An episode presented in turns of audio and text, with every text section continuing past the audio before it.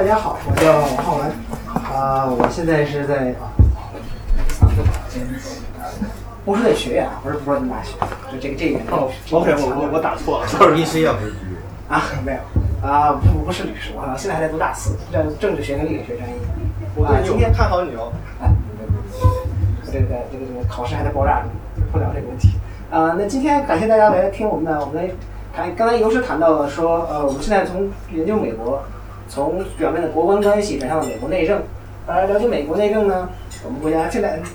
简单的开始了了解一些美国国会，呃，意识到美国国会跟美国总统对美国政治有着基本上同样，甚至可能在呃各些内政问题上有更大的影响力。所以呢，我们如果要理解美国国会呢，就理解美国国会每两年或者每四年最重要的选举，那就是啊、中期选举。啊、我们这期的标题叫做“展望中期选举”，因为我们今年是二零一八年，是中期选举，呃、距离选举还有四个月，呃，差不多四个月十一月份的第一个星期之后第一个星期二，今年是十一月六号，所以说距离中期选举，我们美国整个政坛已经进入了中期选举模式。啊、两党为了争夺国会的选举权，呃，国会的掌控权呢，两个就会大打出手，所以呢，这个夏天并不会沉默，对不对？啊、首先先向大家介绍一下什么是中期选举。呃，中期选举呢，就是每呃每四年，大家都知道，每四年美国总统会进行一次大选。啊、美国总统大选总统可以连任两次，自从第二十二修正案禁止了啊、连任超过两次以后。所以说每四年中间呢，每两年就会有国会选举。因为美国宪法规定，啊、美国众议院四百三十五位全部成员是每两年都全重新选举的。所以说每两年就是不管是总统选举年还是非总统选举年，他们都会选举。而参议院呢，一百位成员则是每三分之一改选。从而保证美国政体在国会的稳定性。所以说，今年呢将会有啊四百三十五位众议员全部进行重新竞选，而参议院呢则会有三十三十五个，正常应该是三十三嘛，三分之一。呃，但是因为今年有两位特殊的情况，一个是明尼苏达州啊的、参议员民主党参议员 L. Franken 啊、因为性丑闻下台，呃，另外一个是密西西比的州呃参议员那个 Sam Cocker 泰德考，一个非常老的议员，七十四，一九七八年当选，今年已经八十多岁了，因为那个膝盖不好。提前回家退休了，所以说那个也会有一个选举，啊、所以说啊，分别呢更更被人忽视的是，美国每年啊，这其实都有州长选举，啊、去年有两个，今年呢将会有三十六个州长选举，也是相当于美国呃相当一部分的州长进行进行改选，啊、其实大多数呢都是四四年一任，呃，有些州有有连任禁连任限制，呃，一般都是两任，有些州呢呃没有连任限制，呃，有几有几个州特别极端，佛罗里达。不是，弗吉尼亚只能连任一任，所以你就看到新闻媒体中很多弗吉尼亚前州长，因为弗吉尼亚前州长这样不值钱，每四年一换。啊，西汉布什尔跟佛尔蒙特这两个北部的州是唯一唯二两个剩下的每两年一选，所以他们每两年都选这个选州长，所以经常会出现两年就两年就走的这种情况。哦，对，还有九十九个州议级州议会议级的八十七个州州参众两院会进行改选，啊、部分改选，有些是全部，有些是一小部分，有些是一半部，呃。九十九个议会的原因是因为内布拉斯加这个州只有一个议会，单院制。呃，历史上的中期选举是吧？反正自古以来啊，对总统、对总统的执政党来说，中期选举一般都是灾难，没有一个什么是好。呃，不是不是惨败，就是就是基本就是惨败。呃呃，执政党一般来说都会失去大量的席位，也并不一定会完全失去掌控，这要看你在之前一个选举选举优会两个选举区积累的优势有多大。呃，所以从基本上是从民主党，从现代民主政治的开端，民国美国政治的开端，也就是罗斯福新政时期开始的，基本上是每一个竞选周期的话，执政党都会失去席位。啊、只有三个特例，一个是刚开始的1934年，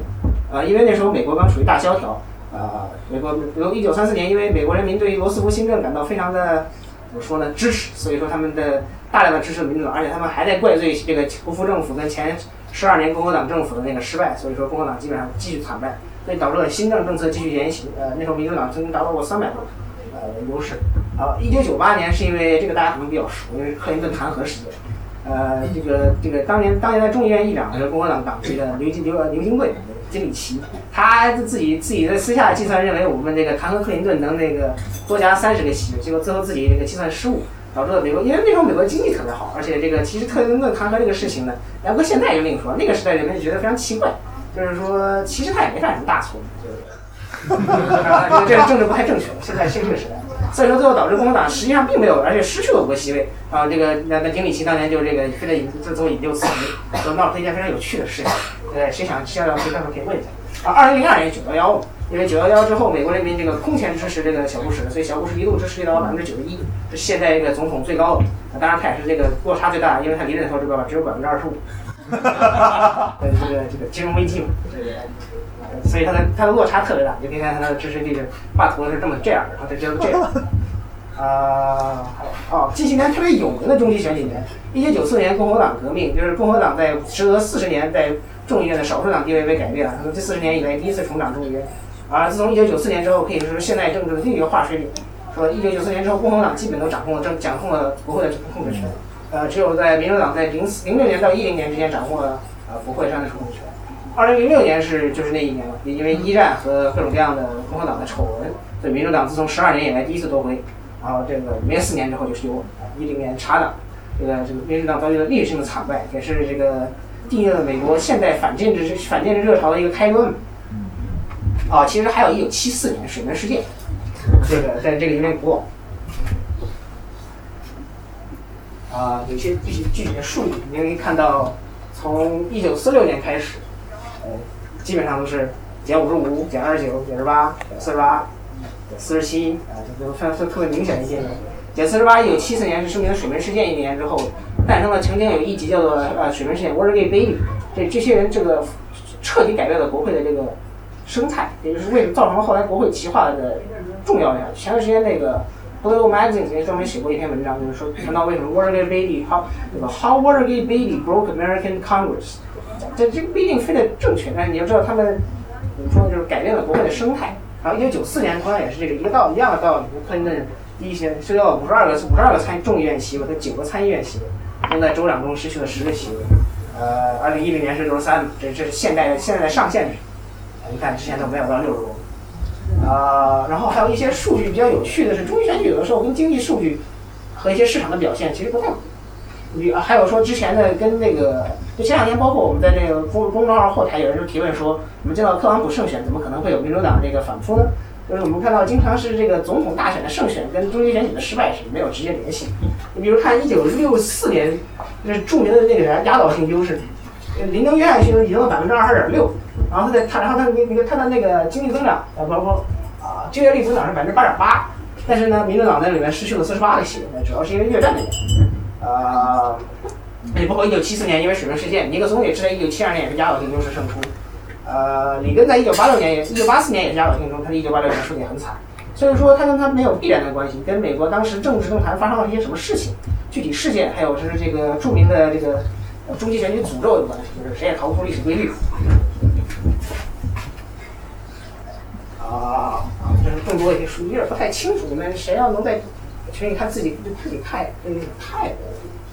啊啊！这就是更更远的数据，对，这是一九三四啊，这是跟市场有关系的。你看，比如说看到这个一九八零年的时候，市场表现其实非常好，但是公但是民主党其实输的非常惨啊。一九九四年是市场表现非常不好，民主党输的更惨。一九呃一九九八年市场表现的非常好，所以民主党立足。这个是。但这这是著名的例外，所以其他就没有什么特别大的关系。这零八年那个更不用说了。啊，所以我们就先分别呃分三个部分来讲一讲，具体讲讲中期选举都有些什么。啊，第一部分是讲一个比较被大家忽视的，就是州长选举。呃，有三十六个州长选举的，所以我们看从加利福尼亚到缅因，那就基本上全部美国的州基本都在进行州长选举。啊，这是我从哪偷来的？啊，real，这好像是从 Two Seventy Two One，就一个著名的，呃，就是你自己可以填空的网站，所以他给了一个基本上的评价，就能看到出来大概谁比较有希望夺得这个州的州长，谁比较有希望保住这个州的州长。比如说这些万里江山一片这个深红色的，就基本上就是共和党保底的，啊，深蓝色是民主党保底的，啊，浅蓝的是民主党比较有希望的，这种啊稍微深点蓝的是民主党希望较大。然后这个浅浅浅粉色就是共和党，你看到比如说俄亥俄、堪萨斯、俄克拉荷马，这些都属于共和党比较有希望。对吧比较有个例外的是北部的几个州，是因为北部这几个州本来从来都有这个选举共和党州长的传统，而且这个共和党州长支持率极其高。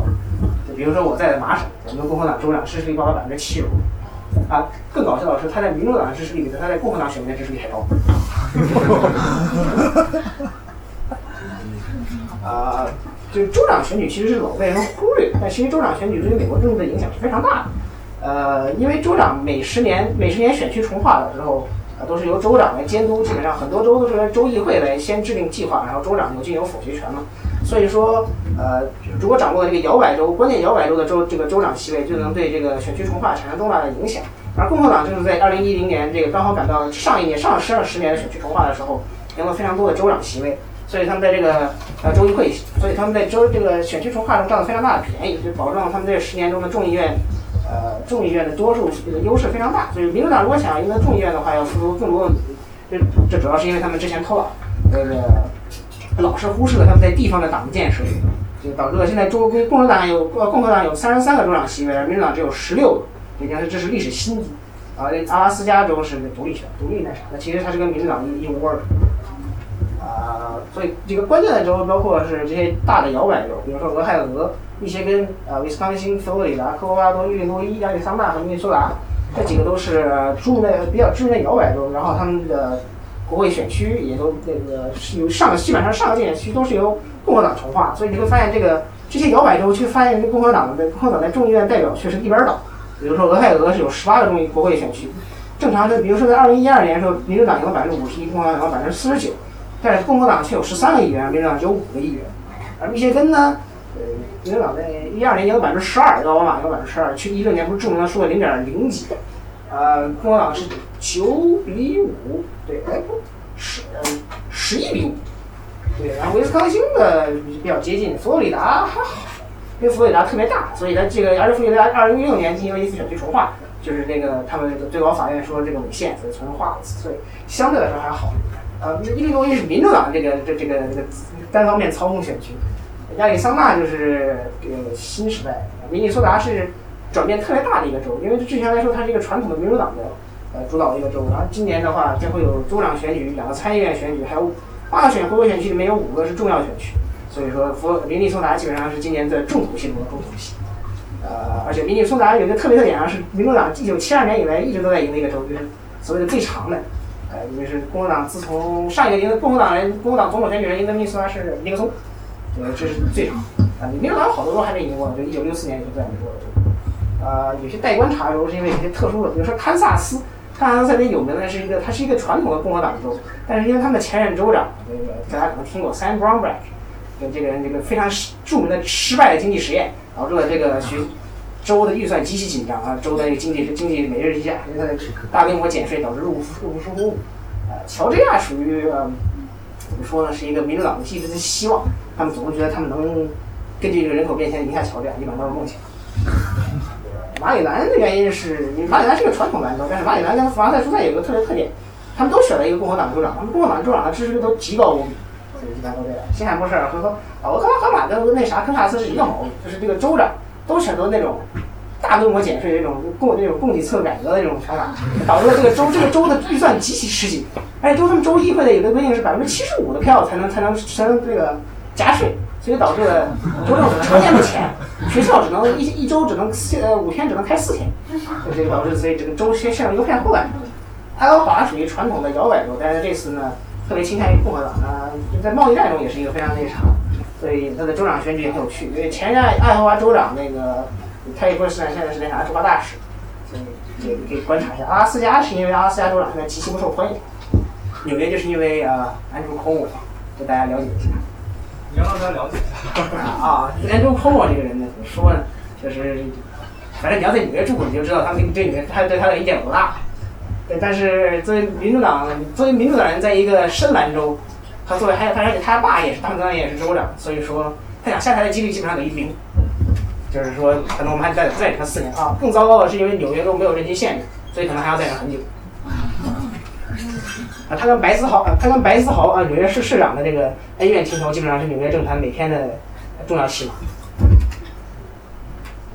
码。啊，所以啊，从州长院翻篇，我们来到了重头戏啊，就是参议院。我们能看到呢，呃，三十五个州啊，不，三三十三个州有参议院选举，其中其中密涅苏达跟密西西比有两个选举。啊，这张图讲的是。啊，就是说，第一个是奥巴马在当年那个州赢了多少，另一个是罗姆尼的那个州赢了多少，不，是罗姆尼第一个州在那个州赢了多少，和特朗普的那个州赢了多少，另外就是希拉里跟跟那谁奥巴马，所以说我们能看到，在这个地方呢，就今年这个呃，其实现在的参议院的这个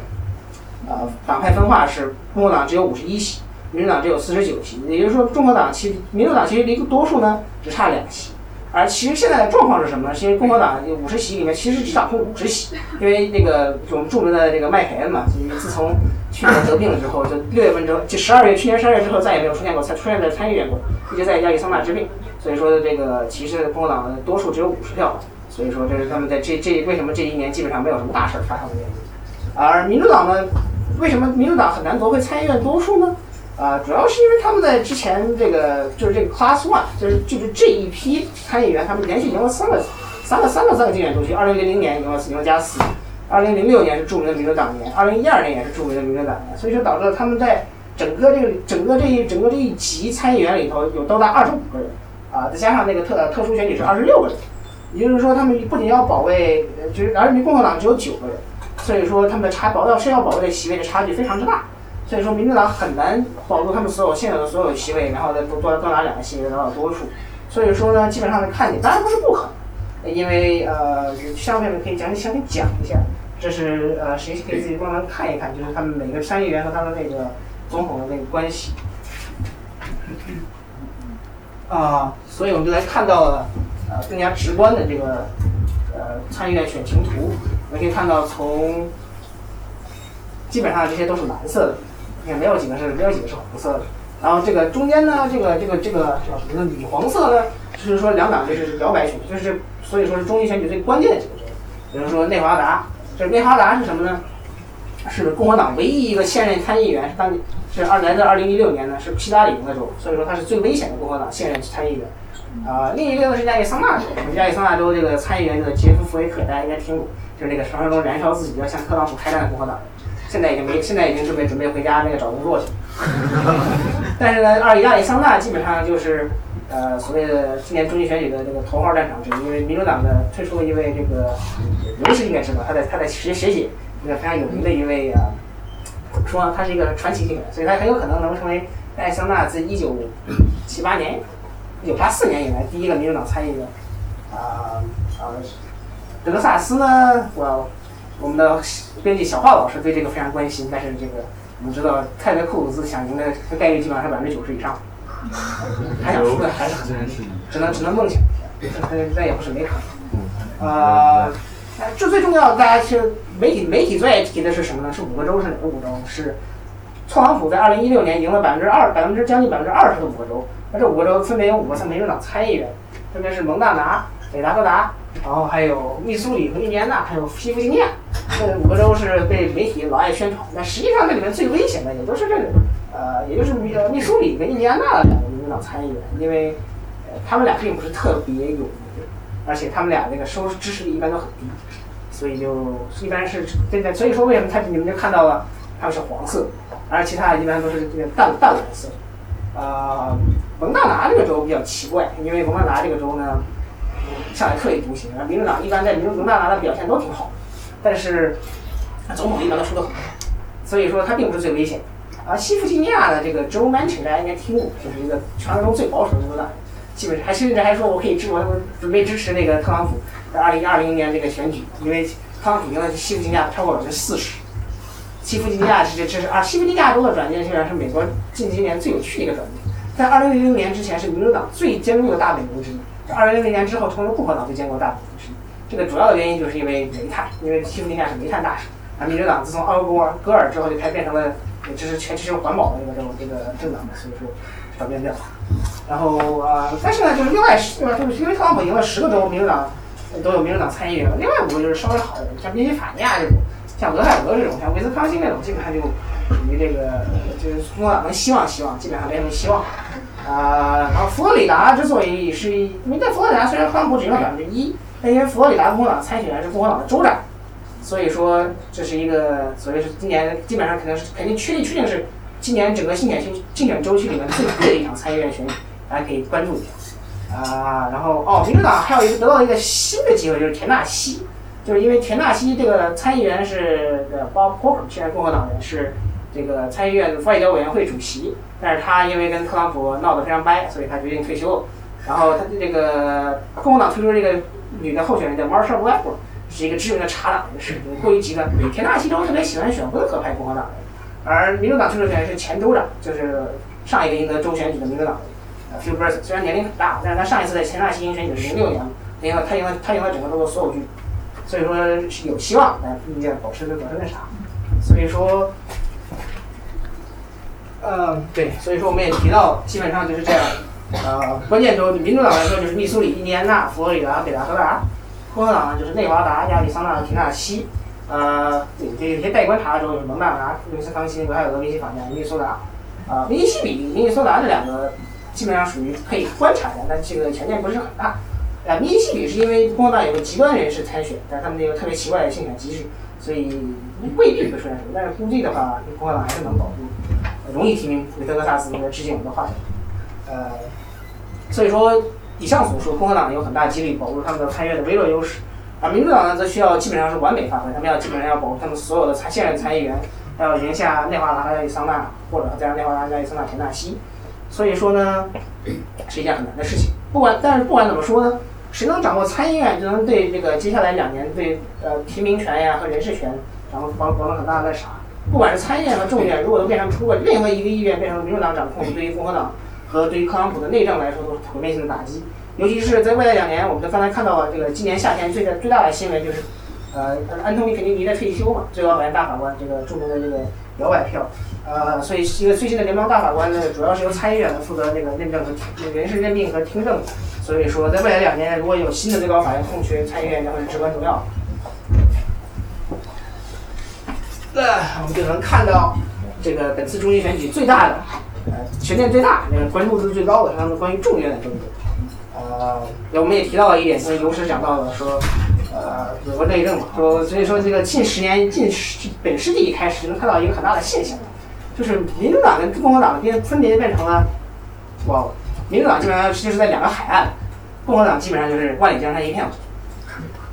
就是。基本上，因为民主党曾经在这个中西部有很大的优势，包括在南部以前也是有很大的优势。而在近十年以来，基本上能看到民主党所剩的就是西海岸，然后各个大城市的一些小选区，南方的多数多数少数一选区，还有东北方。而你看，我们看到共和党在这个控员有很大的优势嘛，这来自于他们那个2010年的查党，2014年的优势。所以呢，啊，但是呢，今年因为特朗普的这个支持率持续下滑，比较低迷。再加上这个这个中期选举的诅咒，所以说共和党基本上这个处于一个非常危险的。民主党最大的希望就是夺回众议院。啊，这是给了评级，基本上就是可以看到大量的民主党的选位选这个席位都是比较安全的。主要是因为在过去几个竞选竞选周期，那个共和党赢了基本上竞争比较激烈的所有竞选选区，所以说基本上竞争激烈的所有选区呢都是共和党。你比如说，你看这个说。两都有可能，这个有有可能一手最大的可能性的，共和党有二十三个，民主党只有两个，还有不少共和党的席位已经已经被列入了，基本上已经是民主党囊中之物，而民啊共和党基本上没有这样的机会。所以说，而且共和党呢这些年，尤其这个竞选期非常困难的原因，是因为他们很多那个呃比较这个任期比较长的老议员呢就选择了退休，因为他们经常看到了这个选举周期间会比较困难，那么就选择跑路，我马上再再干一件。对吧？这个因为这个需要大量的去党会筹去那个催你去筹款，这就对很多人来说都不愿意。哎呀，哎，能够大点钱吗？其实这种事情非常尴尬的事情，国政府也不愿意干。对，所以很多人就选择了跑路。对，和这个就是这样，因为他就失去了这个所谓的 incumbent 这个 advantage，就是说在任议员不管怎么样，只有百分之八十以上在任议员都是会连任的。就是你看到很多这种这个席位变迁，都是因为他们退休了。所以说共和党就面临了很多这个退休的问题。所以说这对共和党来说，选择是一个打击。啊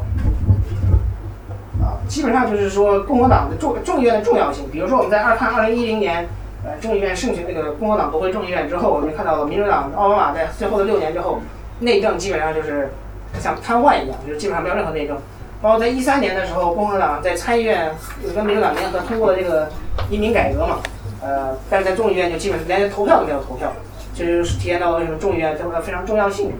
呃，一般来说，就一般在特朗普当选之前，就没有人认为民主党会在这个时期、这个这个十年之内都会众议院多数，因为他们因为他们在那个被那个他们在一零年输掉之后，导致他们的选区重划中占了非常大的劣势。就是民主党、共和党用了大量的 gerrymandering 这种就是 message，然后就导致了他们在各种各样的这个摇摆选区有大量的优势。但是呢，这个特朗普就给了民主党新的希望，这个天降。这个共和党在这个国内医保和这个医保问题啊，还有税改这些问题上十分，让他们更是呃岌岌可危，很可能像奥巴马跟克林顿在第一任期一样失去众议院。呃，共和党现在有二百四十一席，民主党一百九十四席，民主党只需要二十三个席位就能呃夺多数，还有二十三个选区是克林顿赢的，然后现在也有共和党众议院。当然这个选区不一定特别能赢，但是这就是基本上是民主党的比较关键的几个。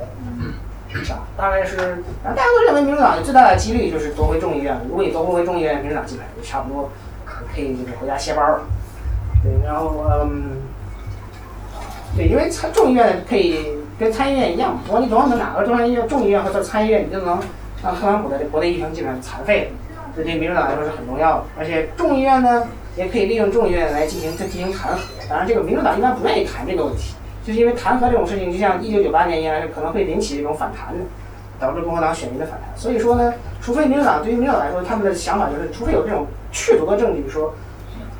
特朗普有通俄门事件，他们是不会这个轻易谈到弹劾这个问题。呃，一些关键的州呢，就是我现在我现在住的新泽西，呃，伊利诺伊、加利福尼亚、堪萨斯、爱荷华，还有一些跟宾夕法尼亚、纽约、北卡罗来纳、呃，佛罗里达和明尼苏达，这传统传统的一些摇摆州。新泽西是因为有很多。呃，传统的共和党就是乡村共和党，就是原来非常富足的，在社会问题上比较比较那啥啊，就是这个传统的这个 business 这 politics，就是对于企业呀特别友好，然后对于这社会问题上比较温和的，哎，这种人基本上就快快绝种。这个南方民主党，呃，所以我们在新泽西就三个三个共和党人基本上是准备回家带孩子。呃，伊利诺伊这也有这种，就是说为什么呢？因为特朗普在。呃，rural 就是在这些乡村的优势很大，但他在这个所谓的 suburb 就是城市城郊区域的一个劣势特别大。它因为城郊，因为城郊这些这些富足的城郊一向都是共和党的强势区域，但是特朗普对这个区域的一个劣势非常大，因为这个各种各样的言行问题，还有他的形象问题，就导致他在中产阶级的失分。所以说，共和党的这些共和党有大量的议员在这些 suburb 这些城郊选区，所以他们的选情非常高级。宾夕法尼亚觉得特别一提，是因为宾夕法尼亚原来的选区筹划是非常严重的。但是因为宾夕法尼亚今年年初的宾夕法尼亚最高法院重新划了这个选区，所以导致了民主党至少要六五到六的这个所谓增加席位的机会，所以宾夕法尼亚基本上是这个最值得关注的。加利福尼亚也是，所以因为这些州都受到了那个特朗普和共和党的这个税改的冲击嘛，因为共和党税改基本上属于这个就是那种类似于劫富劫了富州的记得一些贫州的这种这种，所以仔细研究一下你会发现这些，这导致他们就会这些共和党也就很倒霉，呃替特朗普背锅。啊，对，然后最后呢，就是再谈一谈这个所谓的潜在的因素，比如说，因为我们离选举还有四个月，这些都是对一些具体的选举的分析。啊，首先第一点是总统的支持率，一般总统支持率不足五成，基本上的对于他们所谓的政党就是灾难，嗯，没有，基本上都是灾难。啊，基本上啊，曾经有个数据是平均输的应该是在五十以下是，平均输掉众议院席位是三十一席，那差不多就基本上就是相当于就丢掉众议院掌控权了嘛。呃，还有重要一个问题是美国的经济的表现。我们都知道，美国经济在自从零八年金融危机之后，开始了这个缓慢的复苏，也是在二零一五年以来是开始了强劲的复苏。所以说，美国经济在大概在二零一八年达到了，包括什么就业率啊，是达到了这个基本上是近十几年的新高。呃，特朗普当然是把这个功劳揽过来了，但实际上美国总统对美国经济的这个影响这个程度是有限的。但是呢，由于特朗普现在在玩玩起了这种跟这种非常危险的贸易战游戏。所以说导致有可能这个把美国经济玩玩脱这种事情没有不是没有可能的事情。如果引起了一定这个经济衰退，甚至是这个股市崩盘，对于共和党的命运来说，基本上都是毁灭性的打击。当然，我们也不知道到底会发生什么事情。呃，共和党这过去一年最大的成就是他们的税改。但我们之前提到说，他们的税改对在这些蓝州是非常不受欢迎的，因为他们这个削减蓝州的这些呃税务抵扣这些问题。呃，而共和党希望这个成为他们的头号这个这个成就，但是这个民调显示，一直是美国民众对他的。税改也就基本上属于没感受到，也基本上就是企业感受到，民众没感受到。呃，最高法院的空缺是这几年最大的新闻，因为如果有一件事情对于保守派和对于规则派最关心的一件事情是最高法院，因为我们知道在过去很多美国大事都最后是由最高法院一锤定音嘛，而经常都是五比四。而安东尼肯尼迪所谓所谓的摇摆票，其实他也没有做摇摆，因为这很多文章讲过他在关键问题上还是跟共和党大溜走。但是呢，如果共特朗普替代他就是一个坚定的共和党那啥的话，对于很多关键议题，包括堕胎呀，包括什么各种各样的问题来说，都是对关键性的影响。所以说，我们过去的接下来几个月中，由于他就在中期选举之之前，说这个那个进行一位新的大法官的任命，必将是成为美国新闻的美国新闻政治新闻的头号新闻。呃，所以说基本上美国整个都在关注，到底他但他到底会特别刺激共和党还是特别刺激民主党就不好说。啊，还有就是比较这个可能黑天鹅事件，通过门调查，就是相当于现谁在访可能意见门调层层调查，就是谁知道有什么结果。呃，幕后的调查基本上已经深入了白热化阶段。我们呃，因为他的保密工作做得非常好，所以没有人知道到底会发生什么事情。呃，所以最后他到底能发生什么事情，能否在中期选举之前结束，我们也都很难很难说。啊、对，然后就是特朗普，这个 特朗普时代最大的惊喜就是特朗普。他能，他有最大能力改变任何美国任何议题的这个对话，比比如说像他，他再像去年那个在这个 Charlottesville 那样发表那种争议言论，那就很糟糕。他要是能在这个朝鲜问题上达成这个例行的协议，那就很好，对吧？所以谁知道他能导出什么妖怪？啊，还有十月十月惊喜，就美国选举告诉我们很多道理，十月份有可能发生任何事情。啊、好，基本上就这样啊，谢谢大家。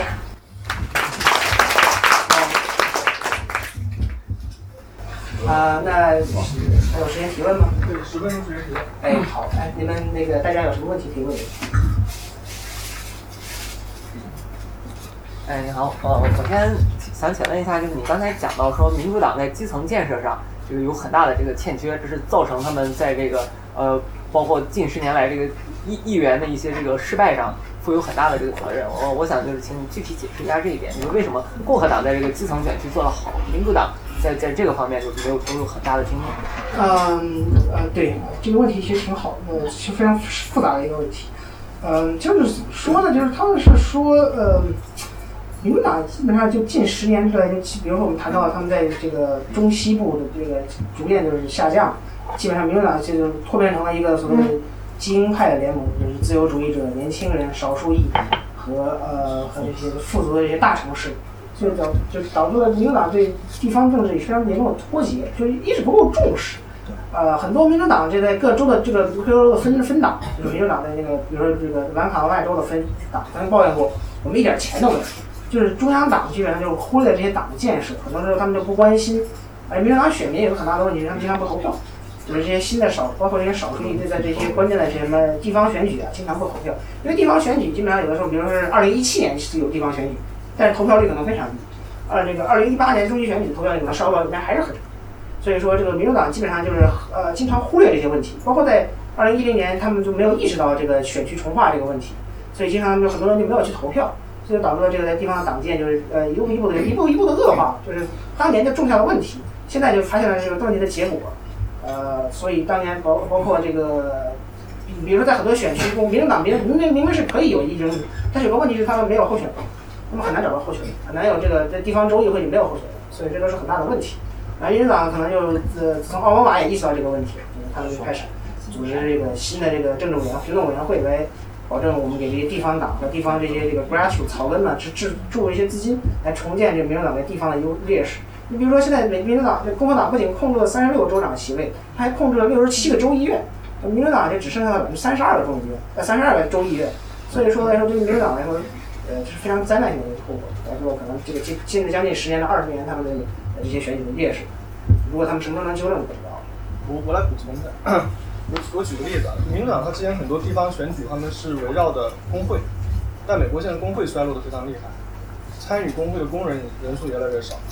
所以你没有一个地方这么一个核心领导的话，你领导这个组织的话，你要搞政治活动非常难。然后另外一个就是共和党那边很多它是围绕教会，教会一般来说你要倒台是很困难的事情，相比工会来说，因为工会可能工作可能迁到国外去了，你整个厂都没有了，哪来的工会，对吧？然后还有就民主党像刚刚说这些，他们选民，比如说年轻人他们不爱投票，然后少数族裔他们可能刚入籍没多久，这个政治也需要一个学习的过程，西语裔啊、亚裔啊，他们可能从一些没有选举传统、没有民主传统国家移民过来的，他们他们可能大选这种热门的时候他们会投个票，但这种地方选举他们不怎么会投票。比如像前去年那个纽约市长选举，这是其实是个非常大的地方选举，但全纽约市才只有百分之三十人去投票，这比例非常低，对吧？所以让白曹轻而易举就连任了。对，这个就是很大的问题，就是投票率的问题。对，因为，这个民主党人就是不爱投票，就是基本上因为共和党的选选选民结构很多是老人，老人除了投票没啥事儿可干。这个这是一件，这是这不是一件非常那个啥，这是一件非常那啥重要的事情，因为老人意识到这个政府的政策对他们的福利开支，他们的这个每个月的生活有很大的影响，所以说这个年轻人经常忘记的一个问题，只会事后抱怨。推特推特发了一个明话，我也我也补充一下，刚好前两天看到一个，就是说，在二零一六年美国大选的时候，如果你把投弃权票的人，就不去投票的人也给算上的话，当做一个选项的话，那么这个呃弃权票会得到 landslide，就是五百三十八张选举人团票，他能拿到四百七十张。对，因为这个很明显，而且这个，而且这个他得要考虑到有些他弃权票是小孩儿嘛，投不了票我。就算那个 eligible 呃 voters，那那肯定是的，因为美国美国这个著名臭名昭著的就是美国人投票率低，呃总统大选都只有百分之五十，你看人家法国投投票率低是百分之六十多，对吧？人家正常都百分之七八十，美国投票率高是百分之五十六，就是今年比较高的，上一次百分之六十多应该是九七，就是美国这个选选举越来越容易的时候，美国选民的这个投票几率太越来越下降，因为美国选举实在是太多了，每一年都有选举。就是你这样都忘记了，哎，今年有选举吗？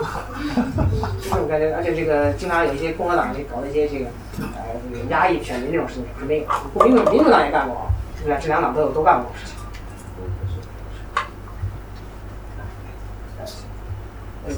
都无所谓，你们俩谁谁先都可以。那天我对，呃，嗯，你好，我想问一下，就是，呃，你之前有说到，就是麻省的这个共和党州长在民主党的这个支持，民主党选民的支持率还更高一些。就是一个就是他作为一个州长的话，他有两个身份，一个是他这个所属党派的一个身份，另外一个是他作为一个州的这个民意的一个身份。这两个身份之间，他是会不会有这个冲突，或者说，呃，在会不会出现就是与，呃，这个党的这个党魁或者说他这个路线不一致的时候，呃，会不会出现或者相差很大的时候？这第一个，第二个就是由这个问题引发的，就比如说，呃，像像我们没有什么美国政治经验，通只能通过真中国政治的逻辑去，呃，去推测一些美国政治的东西。比如说，在美国这种它是联邦制的国家当中，这个中央和地方的关系，它是有有分权的关系，也有这种统一的关系，它是有呃有这种张力的。那么对党来说也是这样的，就是说到党建这个问题，比如中国是特别强调的核心意识，对吧？那么就美国它既有联邦制这种分权的因素在里面，同时也有我们要选举，我们作为一个党，它有一个统一的因素在里面。那它有没有所谓这种核心意识的塑造？那它又是怎么做到这这这这一点？啊、对你提到这一点，就其实一个非常有趣的现象，就是我们看到共特朗普时代的共和党一开始就发展了核心意识，特朗普要求基本上所有共和党人的不是路线，就他们不再是意识形态。前两年查党搞的是意识形态，你够不够保守？这两年这个你看可以看到各种各样的初选，就是说你对特朗普够不够忠诚？就比如说我们这个前段时间南卡国会第一选区这个马克桑福德嘛，原来南卡州长，这个他在那个什么 American Conservative Union 的那个 score，就是他评价他保保守百分之九十六，有的时候百分之九十九，说这个人能输掉初选吗？不能。你看，但是但是你知道为什么输掉初选呢？因为他多次质疑特朗普，所以说这个是这个核心意识也是这个，这个这就是说这个亚亚阿拉巴马这个第二选区这个 Martha Ruby，他之所以这个没有在第一轮初选赢的原因是因为什么呢？因为他曾经在二零一六年就这个走进好莱坞事件之后质疑过特朗普，这事儿人家还记得。所以说这就是一件非常可怕的事情。这个杰夫·弗雷克就是亚利桑那州参议员，但是这个基本上是呃共和党中这个质疑这个特朗普最最最那啥最 outspoken 那个，基本上人家是世家，对，人家是世家嘛。那这个，所以他他他就写过写过一本书嘛，叫做这个共和党良就共和党的良心，保守派良心，保守派两个。保守派的良心。就他呢，他为什么他为什么为什么不再进行全这个竞选了呢？因为他知道他百分之百是赢不了共和党初选的，可能百分之二十都达不了。就是他就是就说这种核心意识其实是存在的，但是这种可能比较比较只限于是什么呢？只要联邦一级的比较多，州一级的相对来说跟联邦分的比较开。你比如说我们谈到麻省的 Charlie Baker，Charlie Baker 其实是采取了一个什么叫做 Central Left，其实他就是一个非典型，就是差不多就是前两年查党定义的 Rhino，Republican 内蒙名义上的共和党，他就是保持了一个非常这个温和的北方共和党人，就是走中间派道路。你要说 Charlie Baker 有什么政绩呢？马上能告诉你，我也不知道干啥，对吧？就是但是就觉得这个人挺好，就是他比较务实。也就是民，因为他必须要跟民主党这个议会进行合作，哪省的民主党议会是民主民主党绝对多数，超过超过三分之二，所以说他在这些议题，包括他，而但是他在民主啊、北方共和党人呢，在社会议题上都是非常非常基本上都属于上持这种自由派的一个意见，所以说对于来说这种事情来说，都相对来说还好说。查理贝克呢，经常就是质疑会质疑一些这个特朗普的这些各种各样的言行啊，包括什么这个禁锢令啊，他都他都站出来。他就是他怎么说呢？他就是一个所谓的政治学大师，就是他这种玩这种平衡玩得非常好。他既能取悦中间派跟民主党选民，也不能也不会完全得罪共和党选民。而共和党也就知道，只有他在麻省能赢得这个州长选举，麻省毕竟是美国最自由的州嘛。比如说，那你比如说这这这种州长也不少，比如说俄亥俄的卡西奇，但是卡西奇因为他没有在连任压力嘛，所以嘛，卡西奇基本上被称为另一个没有党派的共和党人。基本上就是说，他在他要再选举的话，是不可能赢得共和党初选。这种状况其实是很大程度存在。就是说，共和党到底会发生这个，是不是会真正建立这种完全的核心意识？我们可以再再看一个竞选周期，这个竞选是一个再看一个。比如说，共和党才在里根时代中变成了里根党，是能变成特朗普的党，过过过去了这这将来的二十年，我们可以再看一看。嗯，刚才你是提了吧？好，我问一下，那个你刚才说到那个，如果说是一个党的州长在本党的那个参议员，那本州的参议员出现空缺的话，可以出任这个这个参议员嘛？但是什么情况下是算是出现空缺的？比如说因为那个姓首人下台了，还有因为膝盖提前离开领导岗位了，这算是出现？这都算出去，就是任何情况下他出去，不管是死亡、辞职还是转任什么其他内阁职务，都是由州长，都不一定啊。那个其实不太一样，因为每个州都不一样。呃，的州长基本上都是由州长来任命，但是有些州是有要求，比如说呃，二零零七年这个怀怀俄明这个州的参议员死了，他是共和党。呃，当时那个共怀俄明的那个州的州长是民主党，是不是也很奇怪？对，正好竟然有民主党州长，有的偶尔也是有。呃，所以他们他他的任命要求是州那个怀俄明州的这个州区宪法的要求是什么呢？是当州共和党中央委员会给那个啊给啊给州长提供三个名单，都必须是共和党人。所以说他是每个州都不一样。有的州呢，比如说夏威夷州，它是不需要特殊选举，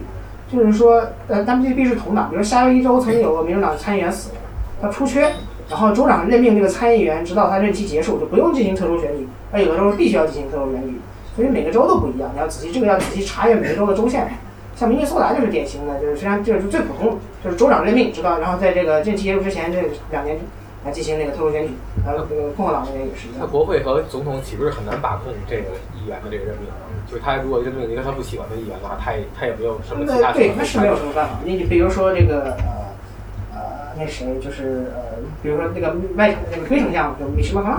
多多数党领袖曾经让密西西比州长，希望密西西比州长这个任命呢，任命他自己，因为任命密西西州长州长自己，因为他最有可能赢得这个选举。但是密西西州长并不想卸任州长，就任命了一个呃女性，就是 Cindy h i g h Smith，但他是有个问题，有前科的啊，因为他他可能在一零年前是个民主党，所以说这是非常需要避免。所以说总统很难控制一个。那这个州长任命这个参议员，曾经还出了很大事儿，比如说伊利诺伊州州长曾经这个州前那个罗伯那个对，因为奥巴马不是控制了参议院席位嘛。他就是公开卖官，最后导致入狱联邦入联邦在联邦监狱里还蹲着呢，因为判了十六年。伊利诺伊州长，前前八任伊利诺伊州长四任在监狱里待着。啊，你能介绍一下纽约的那个社民党呃社社民党人的？哦哦，你说那个呃叫什么名字来着？长很长一串。啊，这个其实就是没有那么奇特别奇怪，就是大家很震惊，就是真的，相当于这个民主党被那个布拉布拉特事件嘛。这布拉特就当年把那个卡那个中国党领袖卡特赶下台，这个共和党插党人员嘛，这就相当于民主党的那个同样的黑天鹅事件。怎么说呢？就是 Prowy 这个人是什么？就是典型的民这个纽约民主党人，他是民主党这个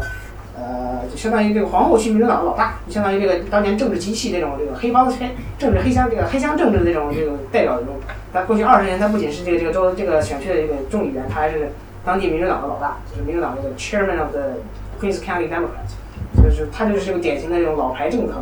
而他是这个就所谓的民主党几大中生代里面这个最后剩下的一个，就是他就是他他现在是民主党四把手，就基本上是被认为是这个如果 Standing Hoyer 跟那个 Nancy Pelosi 我们现在的第一号一把手和二把手没法当上议长的话，他就是这个基本上是公认的议长权议长全选，呃，但是他就是但是他过去这个二十年的这个选区发生了很大的变化，叫包括选区，因为纽约嘛。所以他这个选区变成了一个多少数裔占多数，也就是说有大量的西班牙裔和亚裔成了这个多数，而不是传统的这种这个 Irish White，因为他是爱尔兰裔的这个白人。所以说他又这个二零一二年选区重划，就导致他就更更加这个多元化。但是他呢，这因为这是个民主党这个百分之占了百分之八十的选区，但是他在二零零四年以后再也没有遇到过初选这个对手。所以说这一是有他自己的放松，二是这个这个人口变化的这个问题，三是他这个他的对手。也做到了这个利用这个反监制这个风选起了这个风暴，但是他如果能否持续呢？因为这是民主党自从这几年以来第一个有在任的议员输掉输掉初选，所以包括那个伊利诺伊那个 Dan Lipsky，就是一个特别有名的保守派民主党人都没有输掉初选，对吧？所以说这是一件非常奇这个有趣的事情，但是它能否持续就不好说。对，他就是在选举本来就是党党员内部的这种选举，所以参与的人很少，你只要稍微发动一部分机器人，就可能掀翻。对，反正初选就是人数比大选还少，就是经常就是就是二三十个人都能体现体现这个这个这个变化，然后像有点小，三百人都有可能，所以说呃很难说是特特别大，但是你就能发现民主党对于基层民主党人对于这种老老牌民主党人不满，因为你想众议院这个民主党的三位领袖已经都七十七了，没有一个低于七十七岁的，这个 Crowley 最年轻，但他也在众议院待了五十待了二十年了，他已经五十六了。是所以说，这个很多年轻的民主党党员就要求我们说，我们要上位，我们要上位，这帮人不走，你也不能把他赶走，这非常尴尬的一件事情，对于民主党是一件非常非常大的伤害。比如说，这个 Nancy Pelosi 自从零二年成为民主党的领袖以来，已经是多少十六年了，共和党已经换了四任领导人，他还在那儿，对吧？这就是很大的问题。你看这个这个保罗·瑞恩嘛，我们的 Paul Paul 同志才四十八，对吧？他已经要退休了，你这七十八的在那儿吐呢，所以这是件很大的问题。那这种呃这样的一个现状会不会呃导致那个民主党或者说左呃左边的这呃嗯，那边的一个反建制的一个风潮？这个事情很难说，但是可以有待观察。因为共民主党人相对来说还没有看到像共和党差点那样那么夸张的境界。但是他们这桑德斯这个所谓的 Our Revolution 我们的革命的，逐渐的把民主党往左边推。这对于这个现在美国这个整个政治光谱非常这么这么右倾，未必是特别好的好事。所以说不过可以补充一下，就是《纽约时报》前两天他们那个评论版有一个非常大的评论文章，就是说他们要新的领袖，民主党需要新的领袖，所以这个号召应该是 那那所以就是我们今天其实你这部分的话讲了很多关于共和党的问题，对吧？对那就是我们说现在就是这现在地方选举和现在中期选举，像民主党本身他自己，比如推出候选人方面，他有什么新的形式？他比如说新的变化，就是适应他之前比如出现过的两次惨败和这次新的的总统大选的失败，他们这他们所以他们阵营内部出现什么新的变化？嗯，怎么说呢？这个其实民主党这个中期选举惨败呢，没有什么别的原因，就是成为面就是执政这个不好。嗯，你加上这个这个这个这个反弹嘛，就是共和党的反弹，因为民主党不投票这个，这个所以它没有什么起特别大的效应，这是典型的中期选举的规律性。啊、这次的主我们看到 Me Too 带来的这个大量女性候选人参与，就是说是是社会议题和这个呃女性这个男女平等这个问题被被所谓的头号意识，就是你看大量的民主党初选胜选的都是这些呃，那都是这些女那个女性选女性女性候选人，然后这是一件非常呃少见的事情，因为这个你看，虽然说美国现在正在走向多元化，国会呢呃有个笑话，这不是笑话，国会参议院参议院姓的叫账的人比比女的多。嗯，参议员都姓张，都叫张张张张张。就是说，这这是一个非常那个，你就依然美女性在这个国会依然只有百分只要百分之二十左右，所以说，在这里来说是一个很大的改观。二是呢，有不少一些呃这些候选人就是说要就就在这竞选这个竞争激烈性，就，说要不会再投票给 Nancy Pelosi，就现在的佩洛西嘛。所以说我们需要新的新的 leader，就是他一般他们一般这个聪明的人就会说，不是说不要这个 Pelosi，是说我们这个需要这个两两党两边都要换新的领导人，就是要换一个新的新一代的领导人，所以说导致说这个或者年轻一代应该上位，这是一个原因。还有一点是他们拥抱这个很多这个原来是过于的自由化的自由化的这种这个这个什么包括这个 single payer 就单一这种国家医保这种事情，呃，这是一一些变化，但是这些并不是说全面的变化。主要是就是这些呃，女一是女性，二是这个歧视限制的反特朗普，这是这这种事情是在中期选举最好用的事情，就是激发你们党的那个积极性，因为这个